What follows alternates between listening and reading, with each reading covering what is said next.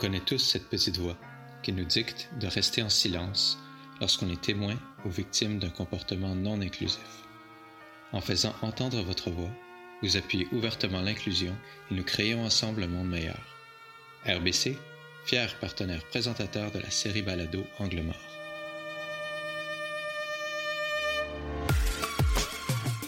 Bienvenue à l'épisode 5 d'Angle Mort.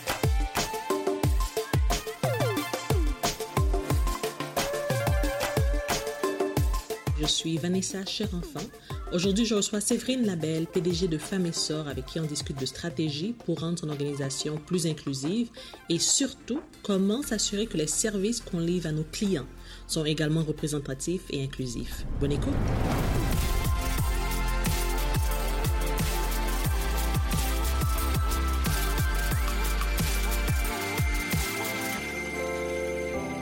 Après-midi, Séverine. Euh, très grand merci d'être euh, avec nous, d'avoir accepté notre euh, invitation également à participer à Angle Mort et partager votre expérience comme leader de la transformation de votre organisation et surtout votre cheminement vers l'inclusion. bonjour Vanessa, merci. Ça me fait vraiment plaisir. Merci pour l'invitation.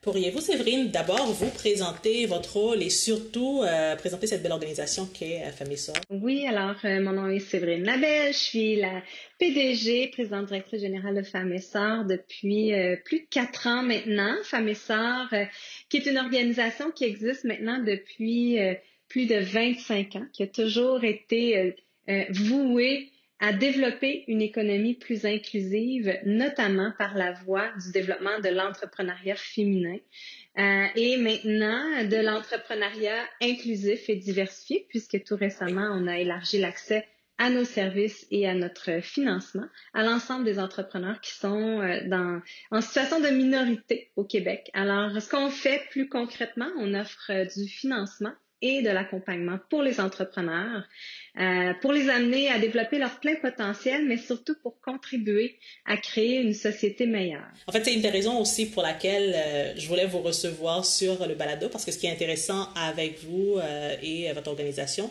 c'est que l'inclusion fait quelque part partie du mandat de cette organisation-là. Donc, c'est quand même un angle différent où on a une organisation qui est vouée à créer ou amener plus d'inclusion dans la société et de voir, en fait, comment même, si c'est de ce genre d'organisation-là où l'inclusion fait partie normalement du mandat, euh, quels sont les défis peut-être à l'interne à aussi être inclusif et surtout, mais comment on s'assure autour de la table avec les différentes personnes, euh, les différents euh, gestionnaires ou autres, comment on s'assure quand même de rester inclusif dans notre quotidien, si je peux me permettre.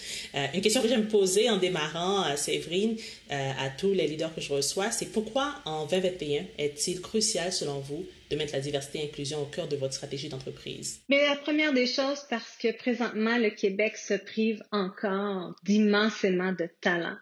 Euh, on n'a toujours pas développé notre plein potentiel, notamment au plan entrepreneurial, puisque c'est la sphère dans laquelle nous on œuvre. Et, pourtant, on fait face aujourd'hui à des défis plus grands que jamais.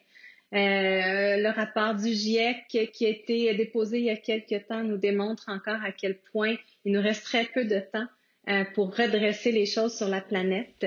L'économie doit changer, doit se transformer, puis pouvoir arriver avec des solutions innovantes, des façons différentes de faire les choses. On ne peut pas y arriver s'il y a tout un pan de la société qui participe pas à son plein potentiel, qui participe pas à l'intelligence collective, puis au développement de tous les talents.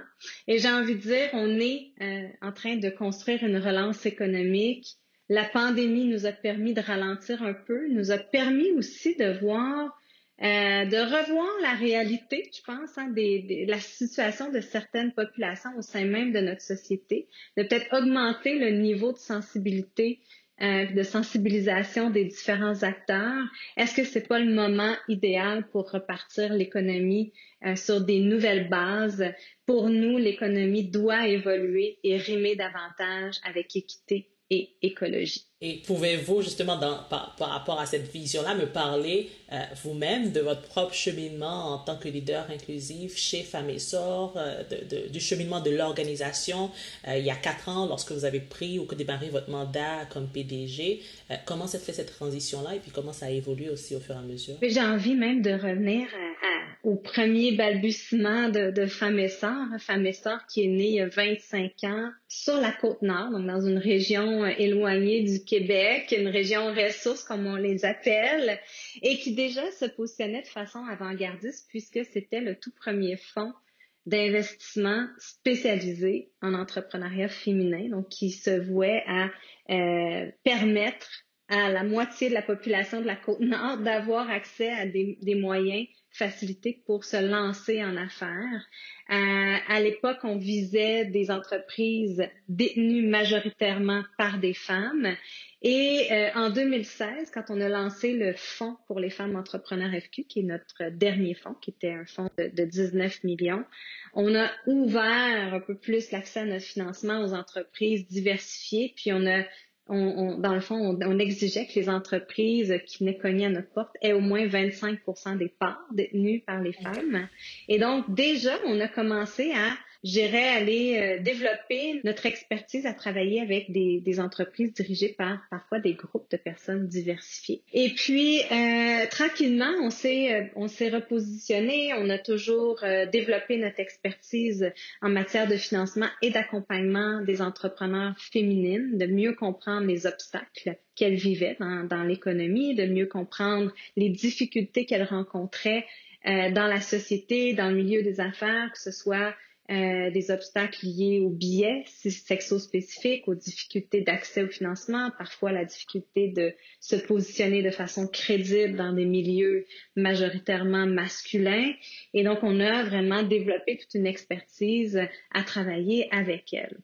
Et puis, dans les dernières années, ben, quand, quand est venue la fin du Fonds pour les femmes entrepreneurs FQ, hein, la période d'investissement euh, arrivait à sa fin. Il y a deux ans, on a commencé à réfléchir euh, à, euh, notre prochain fonds. Moi, quand je suis arrivée en poche chez Femmes et Sœurs, un des éléments qui m'avait frappé, c'était à quel point euh, on n'était que des femmes pour répondre à des femmes.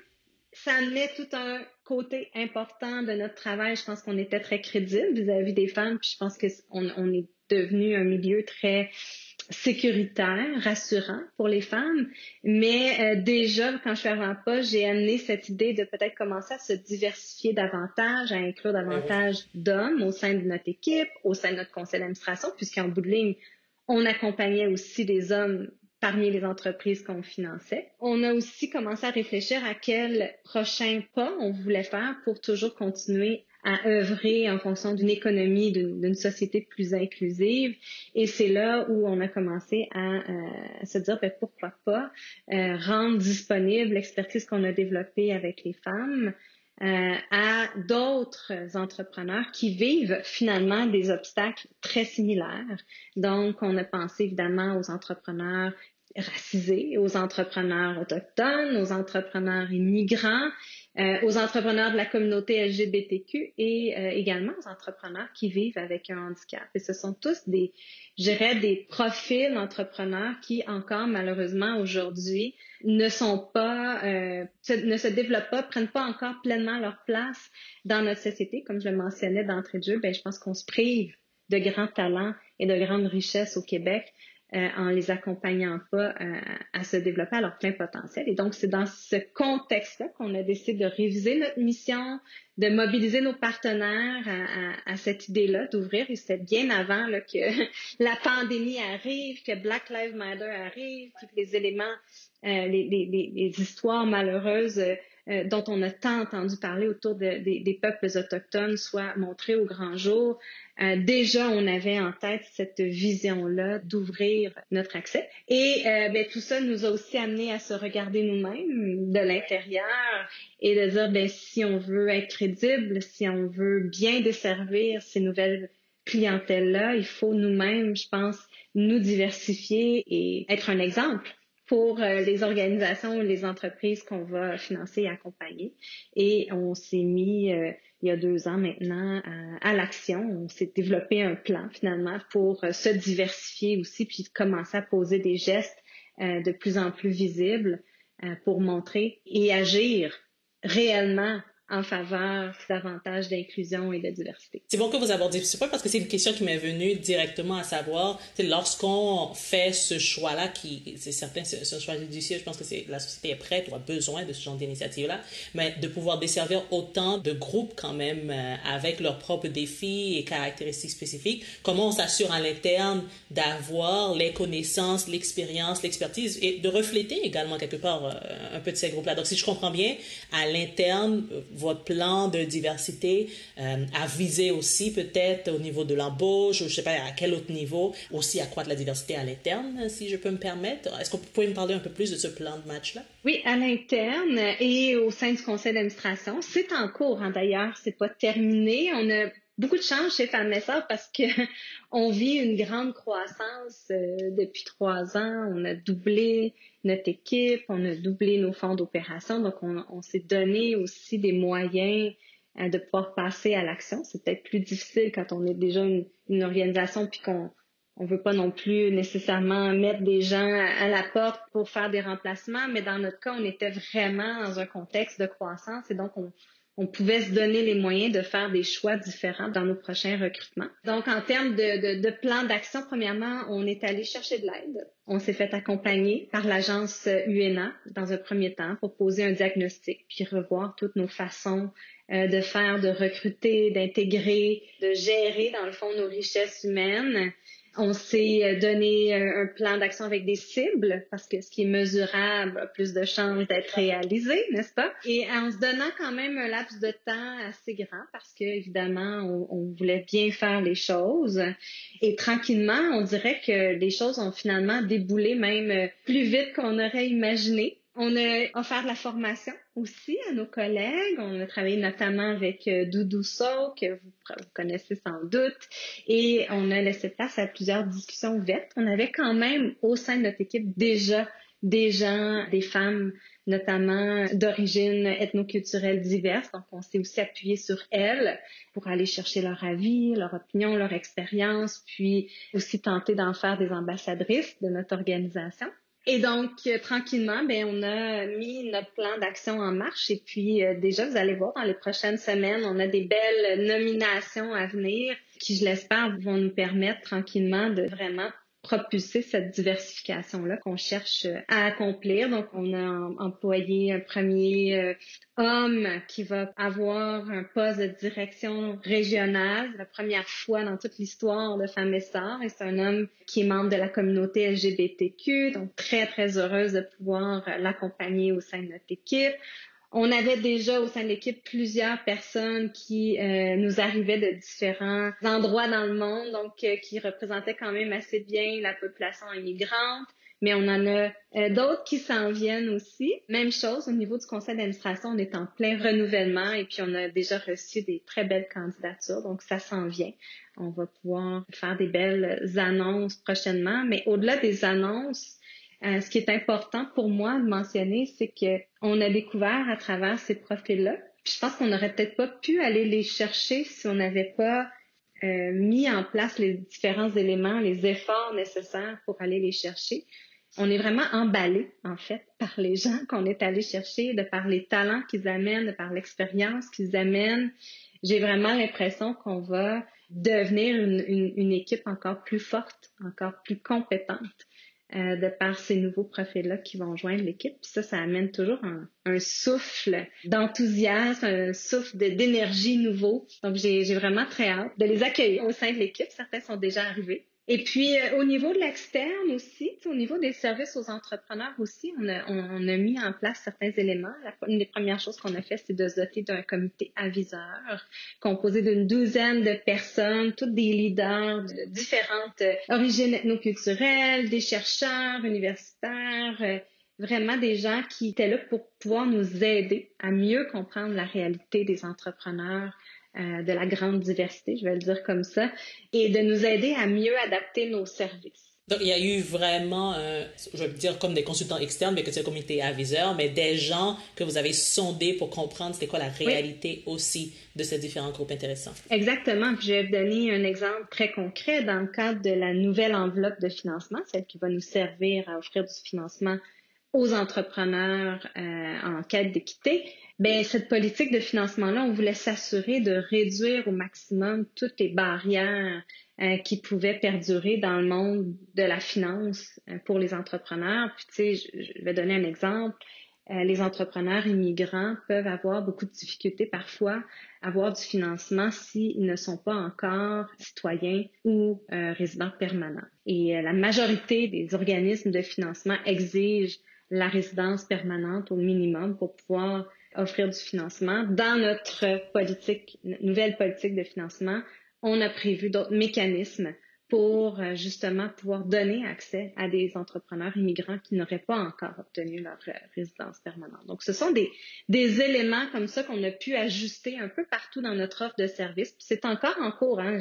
On n'est pas parfait, on, y travaille euh, ardemment, semaine après semaine, pour pouvoir adapter nos différents services, s'assurer qu'on répond vraiment aux besoins des entrepreneurs. On a mené aussi des groupes de discussion, des focus groups avec des entrepreneurs, des différentes clientèles qu'on vise.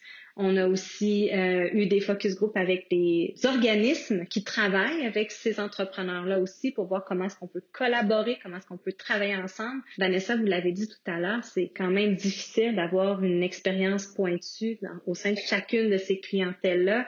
En toute honnêteté, je pense pas que Famessor va devenir euh, l'experte dans toutes ces euh, différentes diversités-là. Par contre, on est expert dans ce qu'on fait, dans le financement accompagné. On est expert dans bien comprendre les besoins d'un entrepreneur et bien l'entourer.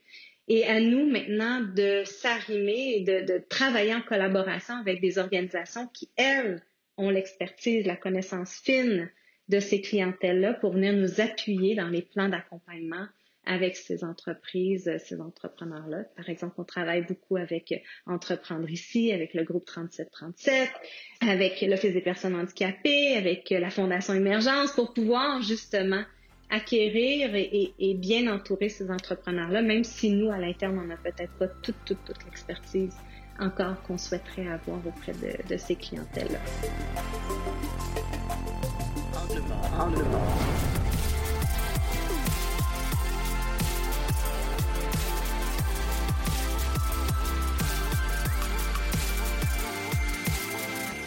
J'entends beaucoup, euh, du point de vue euh, certainement service aux entrepreneurs, j'entends quand même une belle humilité à se dire on ne représente pas forcément toujours euh, ces groupes-là, mais on veut aller chercher, on veut aller apprendre. Donc, allons voir les organisations, allons voir les personnes eux-mêmes qui vivent ces différentes réalités pour entendre d'eux-mêmes ou d'elles-mêmes, en fait, c'est quoi leur défi et pouvoir y pallier. Donc, il y a beaucoup le, le côté allons chercher, allons, allons combler les biais qu'on a ou les angles morts peut-être qu'on a nous-mêmes à l'interne comme organisation pour mieux desservir notre clientèle. Et je trouve intéressant également euh, à l'interne, en fait, vous avez mentionné plusieurs points clés. Euh, si vous avez écouté, euh, pour nos auditeurs auditrices, le, premier épisode du balado, on parlait de comment ne pas faire échouer sa stratégie de diversité et inclusion. Un des premiers éléments, c'est en contraire ce mot, ce, pas de recul qu'il faut, donc diagnostic que vous avez posé aussi, juste pour comprendre où est l'organisation présentement, c'est quoi les défis et au fur et à mesure, aller aussi euh, mettre en place des initiatives, que ce soit des cibles, parce que ce qui se mesure s'accomplit. Donc forcément, il faut, faut se donner des cibles pour pouvoir euh, y arriver au fur et à mesure.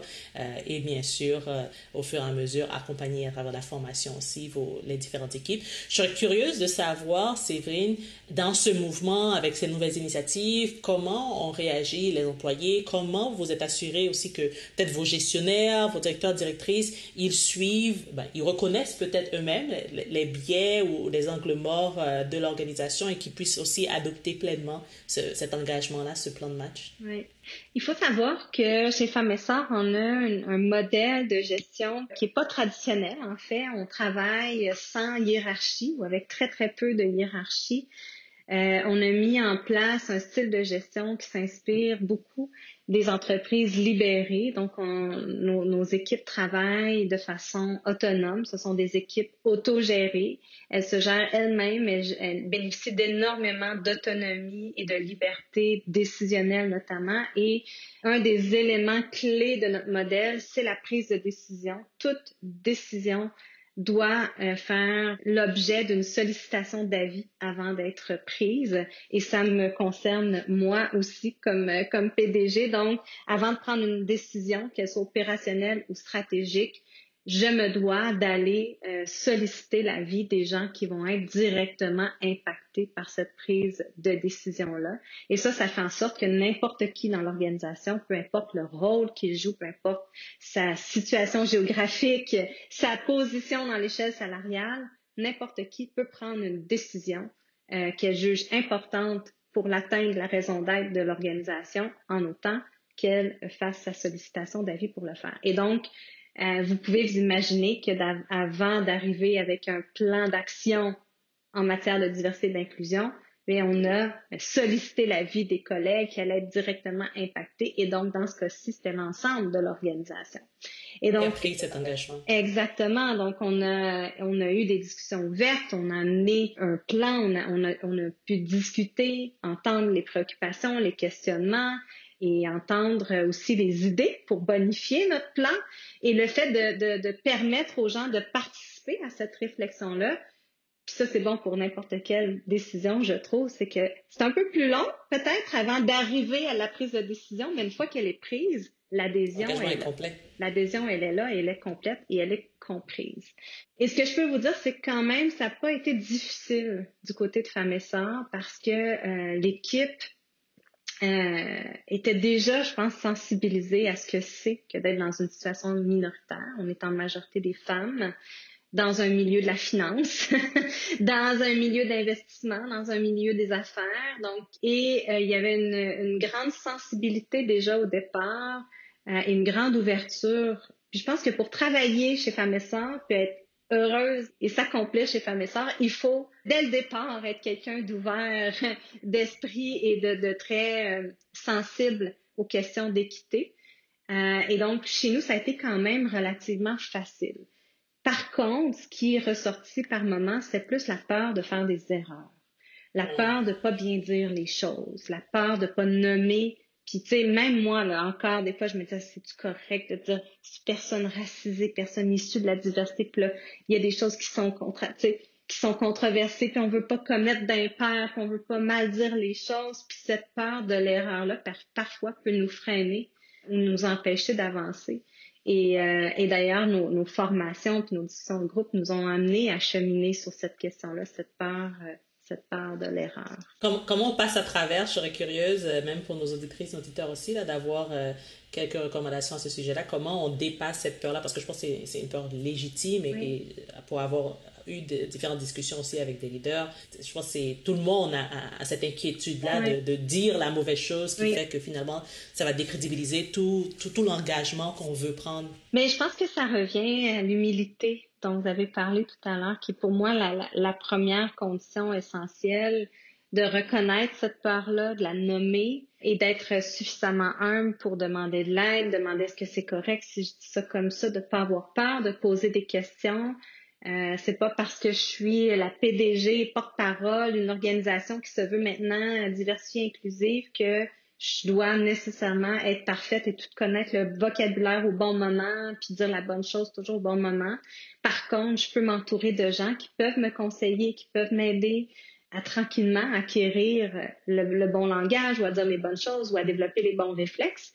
Et euh, j'ai envie de dire de, de, aussi partager certaines histoires, de dédramatiser les erreurs qui peuvent arriver. Puis j'ai envie d'en, raconter une puisqu'elle est publique. Notre amie Dorothy Rowe euh, en a parlé à quelques reprises, mais femme et sœurs, euh, il y a deux ans, maintenant trois ans, quand on a lancé notre toute première campagne où on mettait en valeur 100 femmes entrepreneurs. Euh, c'était la campagne Je suis. On s'était jumelé avec euh, le magazine Coup de pouce pour sortir une revue spéciale pour mettre de l'avant 100 femmes entrepreneurs à travers le Québec.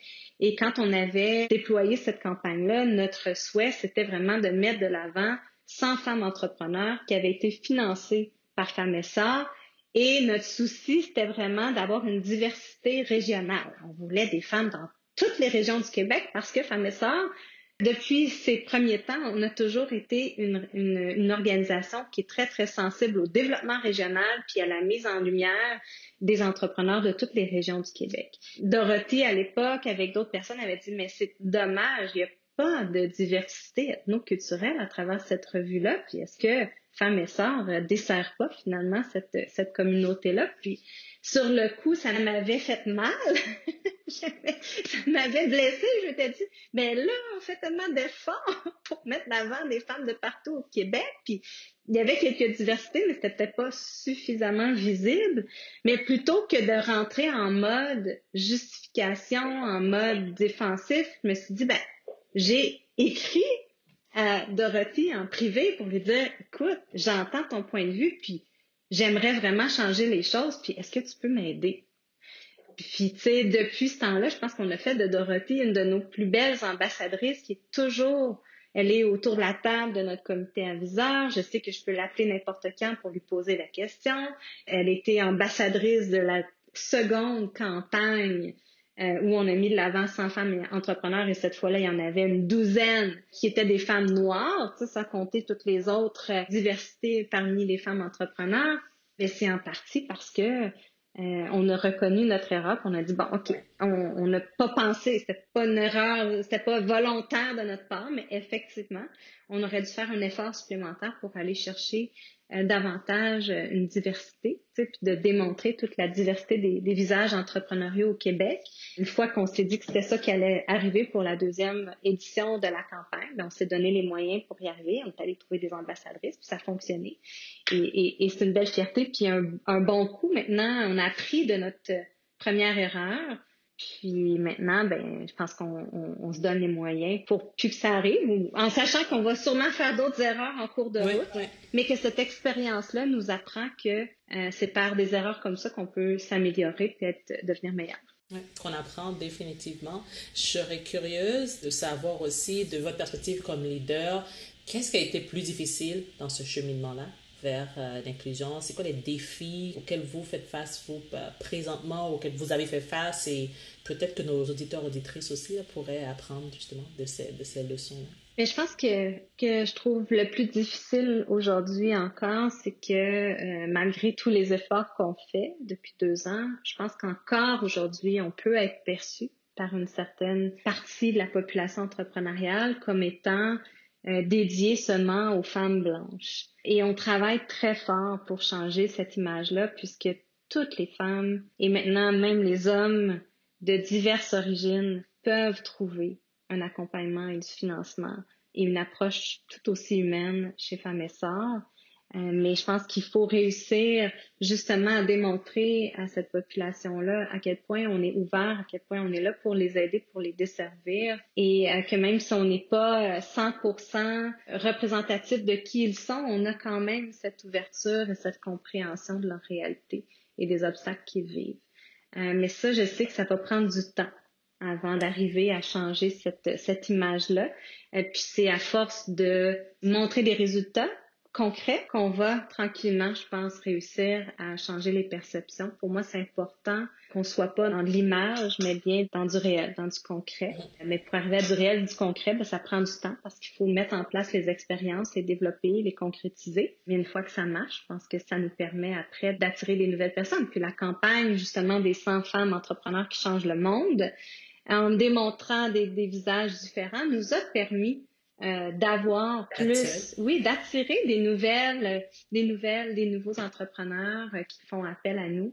Maintenant qu'on a aussi des directeurs, des directrices régionales qui sont davantage diversifiés. Déjà, Sylvie Gazana, que vous connaissez peut-être, qui est avec nous depuis euh, presque quatre ans. Elle est arrivée quelques mois après moi, mais déjà, elle rayonne énormément auprès de la communauté de la diversité ethnoculturelle. Et puis, déjà, tu sais, elle, a différents liens, avec des partenaires elle contribue à améliorer, je pense, notre image d'ouverture et d'inclusion auprès des différentes populations. Qu'est-ce que vous direz que vous avez appris comme organisation ou comme leader, en fait, dans cette transformation, que ce soit des services à l'externe ou encore même à l'interne, à vouloir amener plus de diversité euh, également à l'interne? Ben, je pense que tout part d'une volonté réelle. C'est quand on veut réellement que les choses changent, puis qu'on en fait une priorité, on prend les moyens pour que ça arrive. C'est trop facile de dire oui, on veut arriver à ça, on veut être plus inclusif, on veut être plus diversifié, mais s'il n'y a pas un plan d'action, s'il n'y a pas des cibles, s'il n'y a pas des, engagements publics ou autres qui sont faits, ça peut prendre beaucoup plus de temps à se concrétiser.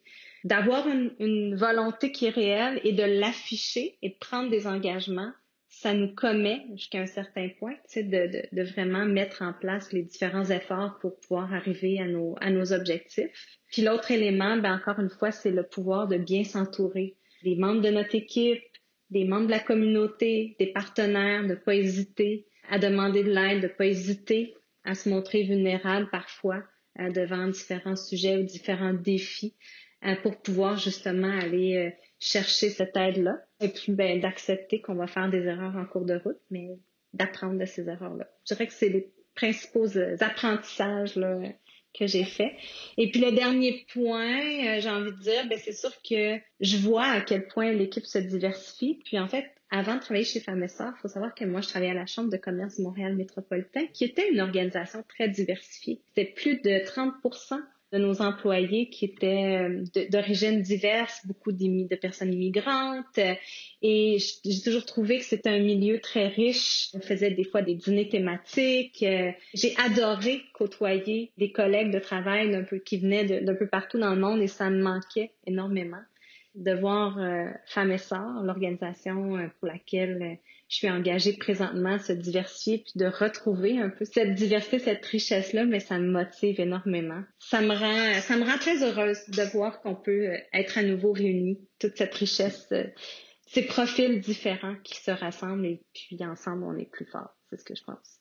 Définitivement, j'entends euh, le côté d'avoir une sensibilité ou développer une sensibilité aussi par rapport à différentes cultures, que vous avez l'opportunité à travers la chambre euh, d'aider à être exposé, mais au moins si on n'est pas exposé dans notre environnement quotidien, on peut aussi aller chercher des gens, donc le côté que vous disiez tantôt, euh, des focus group ou de comités aviseurs, des personnes s'entourer de personnes qui vont nous amener des perspectives et vont nous permettre aussi de développer, cultiver cette ouverture envers les autres, envers euh, démystifier ou découvrir aussi nos angles morts. Euh, et bien sûr toujours rester à l'écoute et comprendre que c'est un cheminement. Je pense que moi, ce que je dis toujours, que ce que soit les organisations, c'est que la diversité et l'inclusion, c'est un cheminement.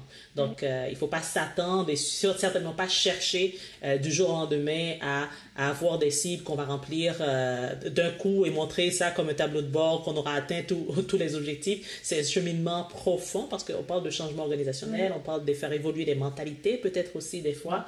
Euh, donc, il faut comprendre justement que, que, le chemin sera long, mais euh, certainement ne pas se décourager et prendre les victoires au fur et à mesure. Parce que la, vraie victoire, c'est d'avoir toutes ces personnes-là et toutes ces belles diversités autour de la table. C'est ça la victoire, en fait, à la fin de la journée. Exactement. Puis si je peux rajouter, euh, comme organisation, comme au BNL, l'adhésion et l'engagement du conseil d'administration est primordial aussi. Et c'est pour ça que ça prend aussi de la diversité autour de cette table.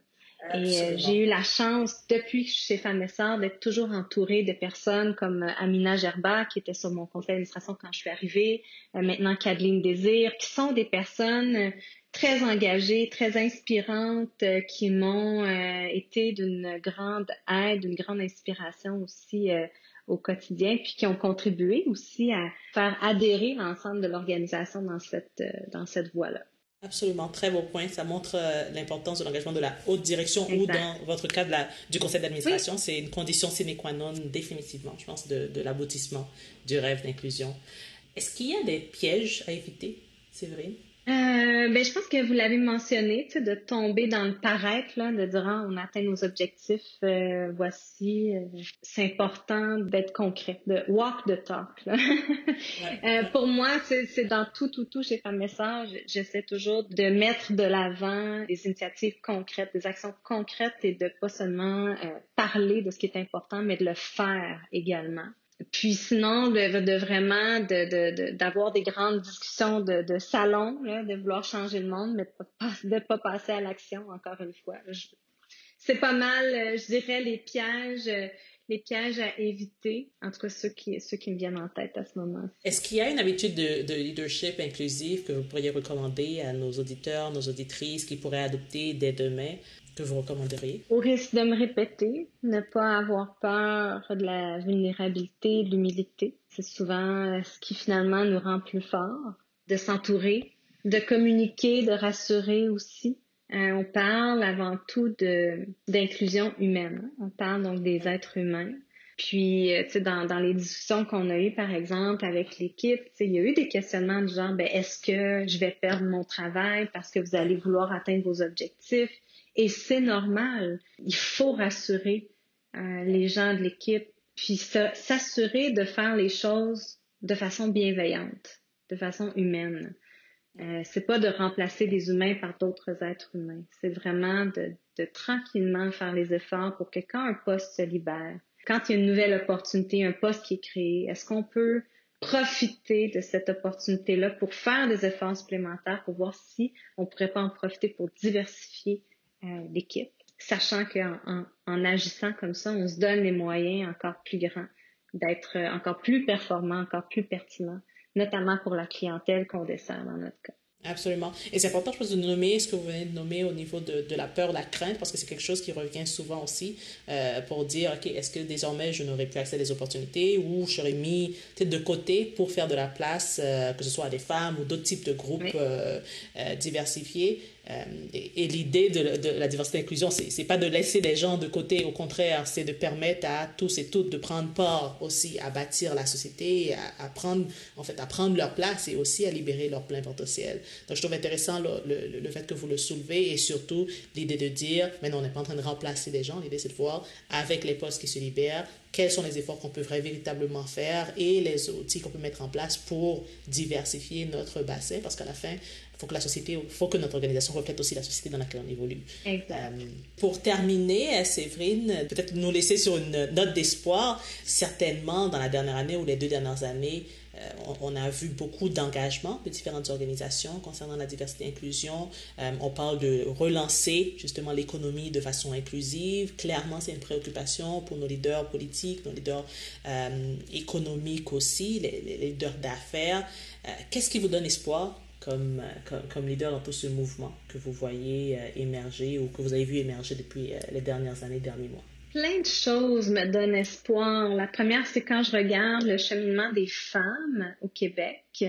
On a fait des pas de géants. Oui, il en reste encore beaucoup à faire, mais il n'en demeure pas moins qu'on voit de plus en plus les femmes prendre des positions importantes au sein de grandes entreprises. On a juste à regarder les dernières nominations qui ont été faites. Sophie Brochu à Hydro-Québec, euh, la nouvelle présidente de, de, du Fonds de solidarité FTQ, euh, Isabelle Hudon qui prend la tête de la BDC. Donc, on voit là que du côté des femmes, vraiment, ça bouge et c'est le fruit de d'énormément d'années d'efforts qui finalement se concrétisent.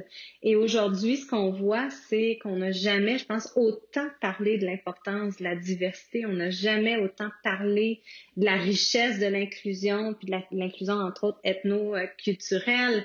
Et euh, on a des porte-étendards de la diversité qui sont euh, vocales, qui sont présentes, qui sont inspirantes. Je pense à, à Daniel Henkel, à, Mélanie Paul, à, à Dax da Silva, euh, par exemple qui sont des porte-étendards pour euh, différentes communautés, euh, de plus en plus d'expériences positives qui sont partagées, qui sont connues, reconnues, des initiatives comme le podcast d'aujourd'hui. Vanessa, d'ailleurs, que je vous félicite pour cette euh, super initiative-là.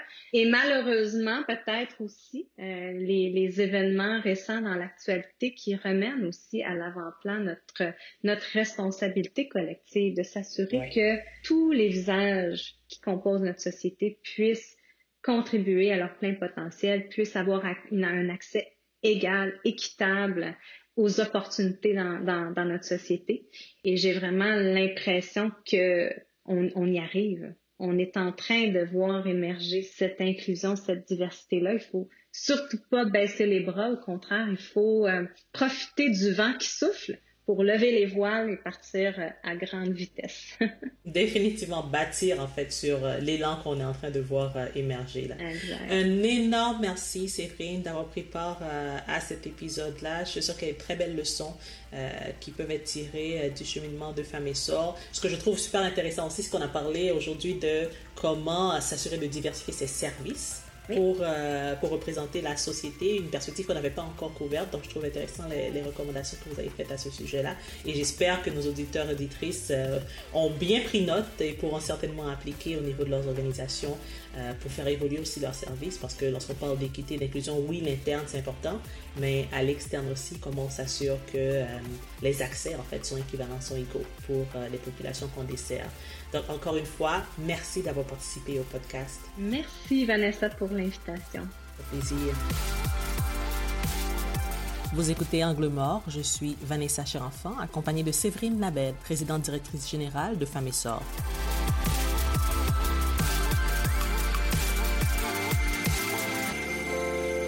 Angle Mort. Angle Mort.